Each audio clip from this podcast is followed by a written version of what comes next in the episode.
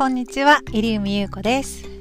えっ、ー、と、今日は実は外から、えー、配信をしています。配信をするというか、一回録音しています。はい。今私はですね、えっ、ー、と、コールセンターのお仕事を、まあ、週1回くらい、えー、やっているんですけど、えっ、とですね、車で通勤しています。で、本当はですね、車で来て、朝こう割とですね、早めに、えーと、駐車場に到着するので、あの、その時間10分ぐらいで、えーと、配信してみようかなというふうに考えていたんですが、ちょっとこの今のね、ランチタイムに、えー、車の中からちょっとあ録音してみようかなと思って、今日初めて 失礼しました。今日初めて、えっ、ー、と、録音しています。はい。なんか、んなんか時間がですね、結構 この録音するにあたって、まあ、一人でね、あの、マイクに向かって、まあ、インカムマイクみたいの今つけてるんですけど、まあ、スマホを前にですね、インカムマイクつけてお話しするのを、まあ、家でもちろんやってもいいんですけれども、まあ、旦那さんとかいるとちょっと恥ずかしいなっていうのもあって、まあ、いない時間を見計らって、えー、今まで録音とかしてたんですけど、あ、そうだ、ちょうどいいなって結構一人になる時間が、あの、このお仕事って、あの、休憩と行き帰りと、まあ、社内ですし、なんか本当に一人きりの時間って、まあ、あんまり周りを気にせずにお話しできるっていうことに、まあ、昨日ですねそうだと思って気づいてで今日からですねちょっと挑戦してみたいなと思って、えー、録音しております。そう今ですねちょうどご飯食べ終わって車の中がですね結構暑いですね。はい今日はとってもいい天気だから車の中もですね夏みたいに暑いです。で午前中はですねあの今私がやってるお仕事ってあのコロナ新型コロナウイルスワクチンの、えー、お問い合わせ窓口みたいなことをやっているんですね。なので今日ちょうどあの3回目のですねの接種の予約日今その年齢とか職業とかいう縛りは、えっと、私のこの働いてる地区では、えー、なくてですねどういう方が対象かというと2回目のワクチン接種をした日にちから6ヶ月以上空いている方っていう方にね順次あの、はいえっと、接種券を配送していて今日たまたまですね10時からえー、とワクチン接種の予約の受付の日でで私のところにですね私たちのところにあの電話をしてくる人はねいないんですけれどもあの予約の窓口の電話じゃないので予約は基本的に取れないんですけれどもまあそれ以外のですねお問い合わせが来るっていう感じですね。で今日ですね一番最初にえっ、ー、とですね、一発目ですね、電話受けた一発目。まあ、順番でですね、まあ、10人ぐらいで、えっ、ー、と、窓口、えー、電話の前でですね、お客様の電話を受けてるんですけど、まあ、順番回ってきて、一発目のお客様が、まあ、結構ですね、厳しい感じの女性の方で、で、まあ、結構ですね、あの、いろいろブーブー怒られました。なぜその方がお怒りかというと、まあ、自分ではなくお母様の2回目の接種日を確認したいっていうことなんですね。なぜならば3回目の予約を取りたいから。で3回目の予約を取るときに2回目のあの接種日を聞かれるっていうふうに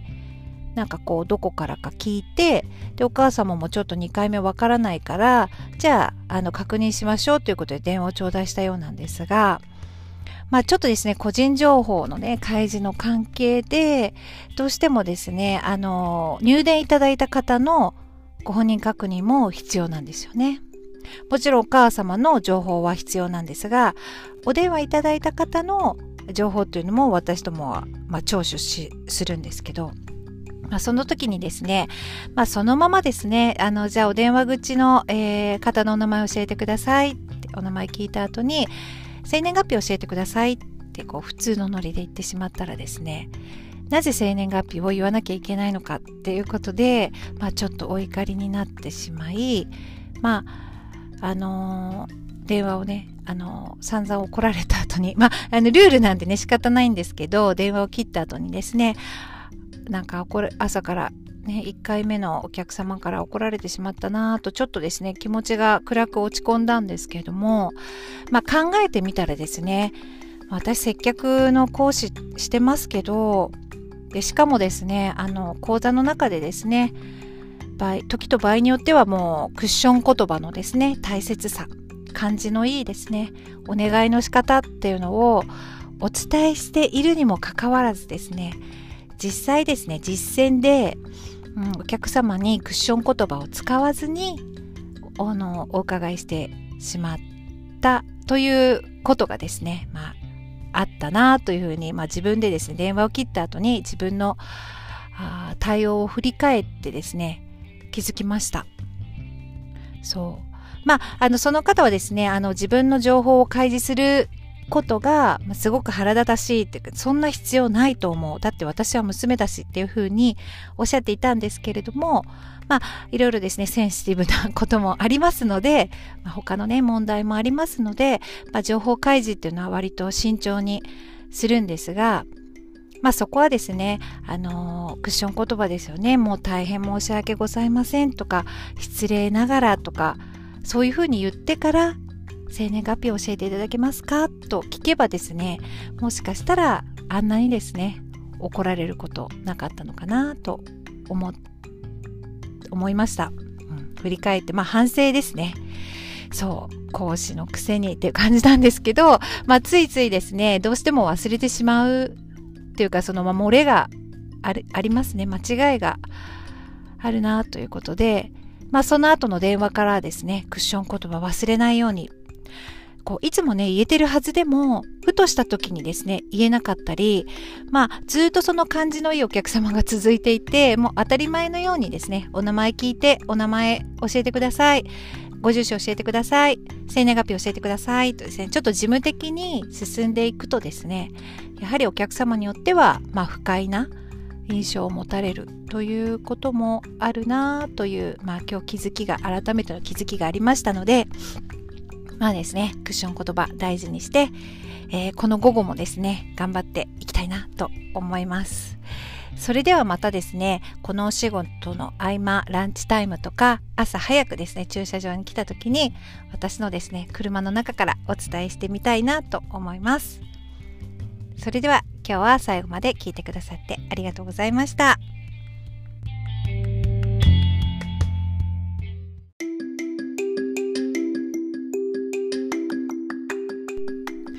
こんにちは、入海優子です。えっ、ー、と、今日は実は外から、えー、配信をしています。配信をするというか、一回録音しています。はい。今私はですね、えっ、ー、と、コールセンターのお仕事を、まあ、週1回くらい、えー、やっているんですけど、えっ、とですね、車で通勤しています。で、本当はですね、車で来て、朝こう割とですね、早めに、えーと、駐車場に到着するので、あの、その時間10分ぐらいで、えーと、配信してみようかなというふうに考えていたんですが、ちょっとこの今のね、ランチタイムに、えー、車の中からちょっとあ録音してみようかなと思って、今日初めて 失礼しました。今日初めて、えっ、ー、と、録音しています。はい。なんか、んなんか時間がですね、結構 この録音するにあたって、まあ、一人でね、あの、マイクに向かって、まあ、インカムマイクみたいの今つけてるんですけど、まあ、スマホを前にですね、インカムマイクつけてお話しするのを、まあ、家でもちろんやってもいいんですけれども、まあ、旦那さんとかいるとちょっと恥ずかしいなっていうのもあって、まあ、いない時間を見計らって、えー、今まで録音とかしてたんですけど、あ、そうだ、ちょうどいいなって結構一人になる時間が、あの、このお仕事って、あの、休憩と行き帰りと、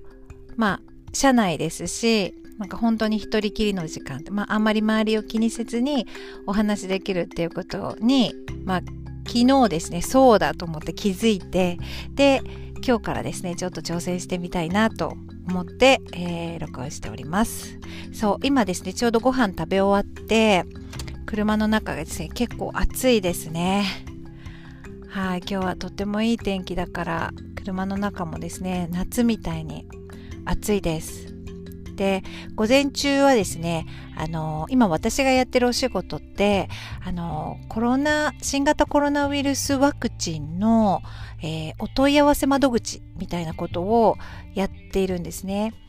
なので今日ちょうどあの3回目のですねの接種の予約日今その年齢とか職業とかいう縛りは、えっと、私のこの働いてる地区では、えー、なくてですねどういう方が対象かというと2回目のワクチン接種をした日にちから6ヶ月以上空いている方っていう方にね順次あの、はいえっと、接種券を配送していて今日たまたまですね10時からえー、とワクチン接種の予約の受付の日でで私のところにですね私たちのところにあの電話をしてくる人はねいないんですけれどもあの予約の窓口の電話じゃないので予約は基本的に取れないんですけれどもまあそれ以外のですねお問い合わせが来るっていう感じですね。で今日ですね一番最初にえっ、ー、とですね、一発目ですね、電話受けた一発目。まあ、順番でですね、まあ、10人ぐらいで、えっ、ー、と、窓口、えー、電話の前でですね、